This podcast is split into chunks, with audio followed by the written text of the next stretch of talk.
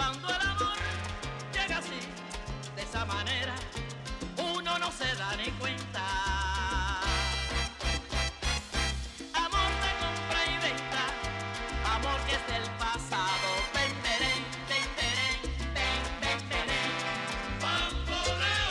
Ya entramos en la recta final de nuestro espacio. Buenos días América de Costa a Costa, activados en cada una de nuestras emisoras locales. Gracias por estar en sintonía, gracias por estar allí a través de nuestra emisora en Phoenix, Arizona, en Los Ángeles, California, en Miami, Florida, en Chicago, Illinois, en Las Vegas, Nevada, en Nueva York, en Dallas, en Houston, en McAllen y en Salt Lake City, en Utah. Gracias también por estar conectados a través de Euforia, a través de tu que son aplicaciones que usted puede descargar en su dispositivo móvil, tanto en su teléfono como en su tablet, y así poder conectar con nosotros, escucharnos y seguirnos muy de cerca completamente en vivo. Gracias también por estar eh, junto a nosotros a través de las redes sociales. Buenos días AM, nuestra página en Facebook y nuestro número de contacto, nuestro punto es el 1833 867 2346.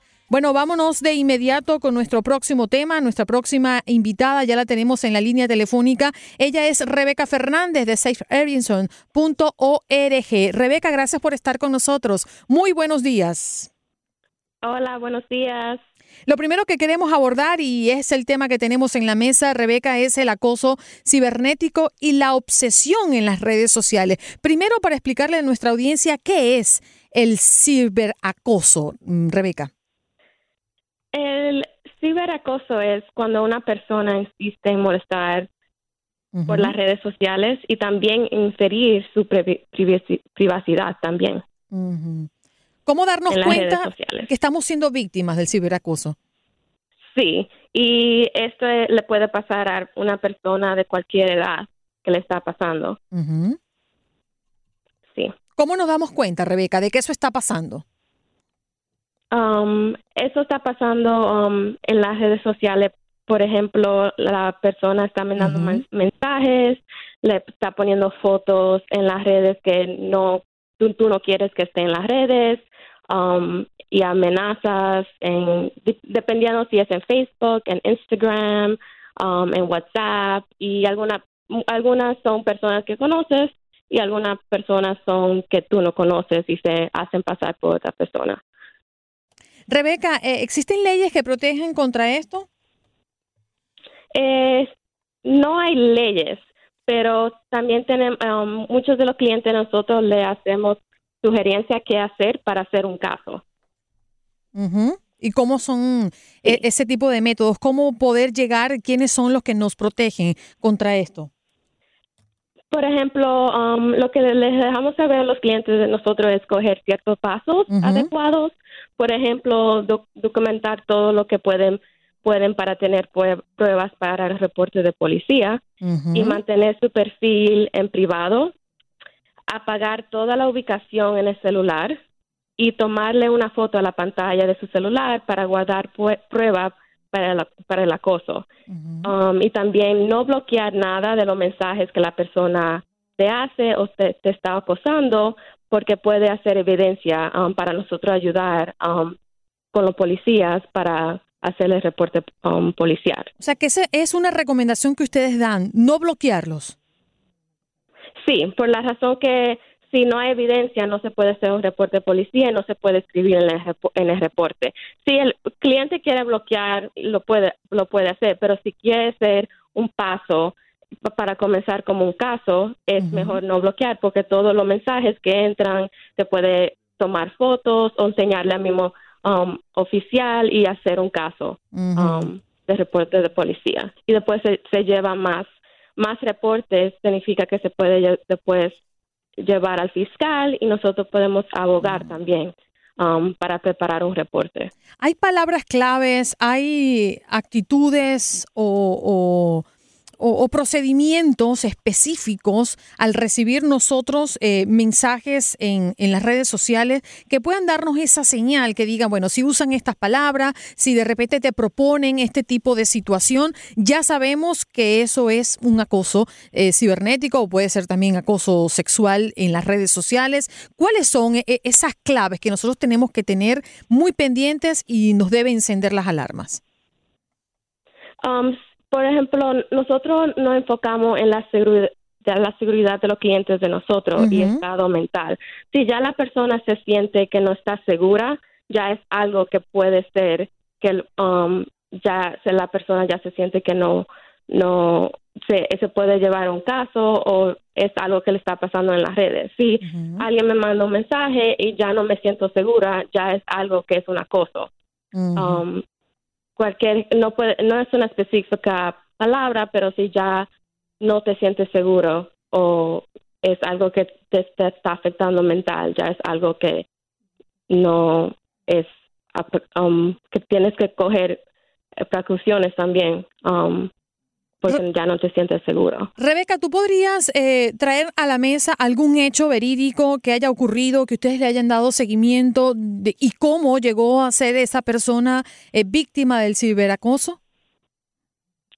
Um, sí, nosotros tenemos muchos clientes um, y la, edad es que los clientes de nosotros son diferentes, son mujeres, hombres y son jóvenes también. Um, tenemos, por ejemplo, 50% de los jóvenes, 60% de las mujeres y 40% de, de los hombres.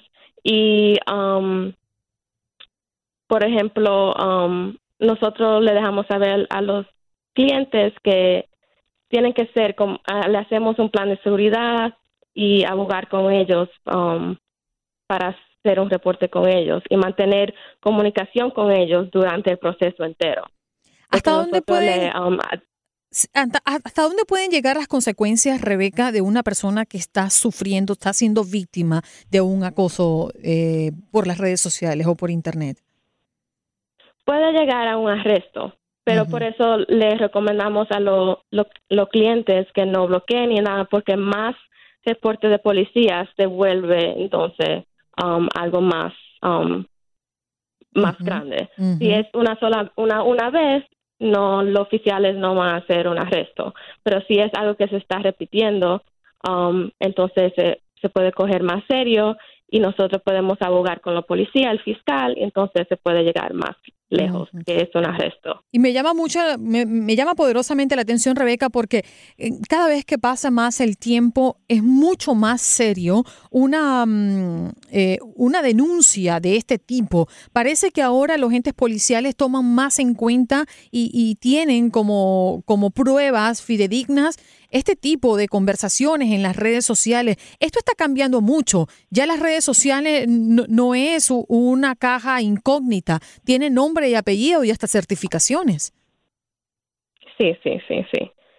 Sí. Um, ahora, lo, por, por, la razón que es más común y las personas están usando más las redes, es algo que se está viendo todos los días. Um, en los clientes de nosotros, um, si están si son um, novios, si son una pareja, si no son una pareja, ni alguien, una persona que ni conoces, um, y te puede afectar en el trabajo porque alguna persona manda una foto a la oficina, um, puede afectar en, en todo tipo de forma. Rebeca, y según los, mm, los clientes que ustedes manejan y ya los casos que ustedes ya han revisado y han seguido, ¿cuál es el propósito final el objetivo final de estas personas que acosan cibernéticamente? Um, el objetivo eh, para ello es para la persona tenerle miedo um, y, y ello y tener control. Um, siempre es algo para la persona controlar la otra persona. si es miedo, si no tener miedo a salir de su casa o dañarle su su perfil o la persona que es, um, o usar, es para controlar la persona, um, es el objetivo final para la persona que hace eso. Antes de despedirte, quisiera que nos hablaras del propósito de safehorizon.org y cómo pueden las personas interesadas usar el servicio de ustedes. Um, la persona que está interesado um, a los servicios de nosotros, porque tenemos muchos, muchos programas um, en la corte, um, estamos adentro de los departamentos de policía y pueden llamar la, el número de nosotros que es 1-800-621-4673 y pueden llamar para más información dependiendo de dónde estén. Bien, Rebeca, muchísimas gracias por estos minutos que nos ofreciste. Muchas gracias. Gracias a todos. Bye. Y Rebeca Fernández de safehorizon.org hablando de este tema que es el pan nuestro de cada día, la verdad, el acoso cibernético y la obsesión en las redes sociales. Nos vamos justamente a las llamadas telefónicas al 1833-867-2346. Nos vamos a Nueva York, donde se encuentra Fermín. Adelante, Fermín. Con el doctor Mejía, por favor. No, el doctor Mejía está local en Nueva York. Tienes que comunicarte a Guado. Oh, Aguado, entonces gracias, escúchame que quiero hacer una pregunta de, respecto a medicina. Oh, ahí no te puedo ayudar. Eso es con el doctor Mejía. Pero muchas gracias por comunicarte, Fermín. No, no te preocupes, que yo te voy a seguir molestando porque me gusta mucho ese programa. No es molestia, no es molestia. Te recibimos con todo el cariño. Nos vamos a Illinois. Está Pablo. Muy buenos días, Pablito. ¿Cómo amaneces? Sí, buenos días, bendiciones. Quería ir preguntarle a la señorita profesional que está ayudándonos que lo diga en inglés o en español, que el idioma que se le haga más fácil, porque veo que es el primer idioma de ella del inglés, y yo lo entiendo. ¿Cómo hace para identificar a una criatura o un menor de edad que no se sabe expresar de por sí, no se expresan tan fácilmente, para saber qué características físicas o de acciones toman ellos para poder detectar que están siendo hostigados en las redes sociales? Porque ahora muy pequeñitos ya tienen lo del smartphone y uno no se sabe qué es lo que le está pasando a las criaturas que no, no se hablan y no expresan como los adultos y los grandes. Gracias Pablo por tu pregunta. Ella ya se marchó, no está con nosotros en línea y bueno, ya sabemos que mayor información pueden conseguirlo a través de safehorizon.org. Nos vamos con Josué. Muy buenos días Josué y le recordamos a la audiencia que estamos recibiendo sus llamadas al 1833-867-2346. Josué, buenos días. Hola Andreina, muy buenos días, ¿cómo estás? Muy bien, ¿y tú? ¿Cómo amaneces? Bien, bien, bien. Mira, aquí con una noticia desde Las Vegas para el segmento deportivo. Eso, venga, venga. Fíjate que cada año, cada año aquí en Las Vegas se celebra en el mes de julio eh, el juego de verano de básquetbol de la NBA. Bien. No sé si usted la conoce. Ajá, entonces ahorita la sensación es de que comienza el 5 de julio, el 5 al 15 de julio. eh, y ahorita la sensación es de que vienen equipos en donde, en uno de ellos, eh, de los que vienen a jugar, es el equipo donde fue seleccionado Zion, Zion Williamson, que, es la, que es la novedad. Entonces realmente el es donde viene a entrenar aquí, sí, del, del reciente jugador de draft, del número uno. Y bueno, pues eso está vuelto una locura, ¿no? La gente ya, ya está soldado todos los tickets para esa ¿Really? eh, pequeña temporada. Wow, o sea que está bien Sí, movido sí. eso allá, ¿no? La gente lo acoge muy bien. Sí, no, la verdad que de por sí, bueno, es un, es un fenómeno que venga la NBA a Las Vegas, siempre es muy agradable y muy económico. De hecho, fíjate que por una cantidad, el, el, el ticket más barato cuesta 35 dólares, el más caro cuesta como 700 dólares, pero este, este ticket te sirve para, para eh, ver los juegos de todo el día, que pueden ser cuatro o cinco juegos de, la, de diferentes, en diferentes lugares de la NBA. Por, un, por el precio de un ticket puedes, puedes entrar a diferentes juegos en el mismo día. Oh, mira eso. Bueno, pero vas a tener que comunicarte próximo con nosotros para que nos cuentes los detalles en, en, en pleno, en plena acción. Sí, ojalá, ojalá de verdad me sea posible ir, estaría muy contento de poder ir. Y si es así, este, con mucho gusto les comparto la información. Vale, Josué, un abrazo para ti, bien caluroso, allá en Las Vegas. Igualmente, Andreina, buen día. Hacemos una pausa. María Fernanda Alonso ya está lista siguiendo a la selección de México en la Copa Oro y ya vamos a conversar de eso y mucho más con ella. Ya regresamos.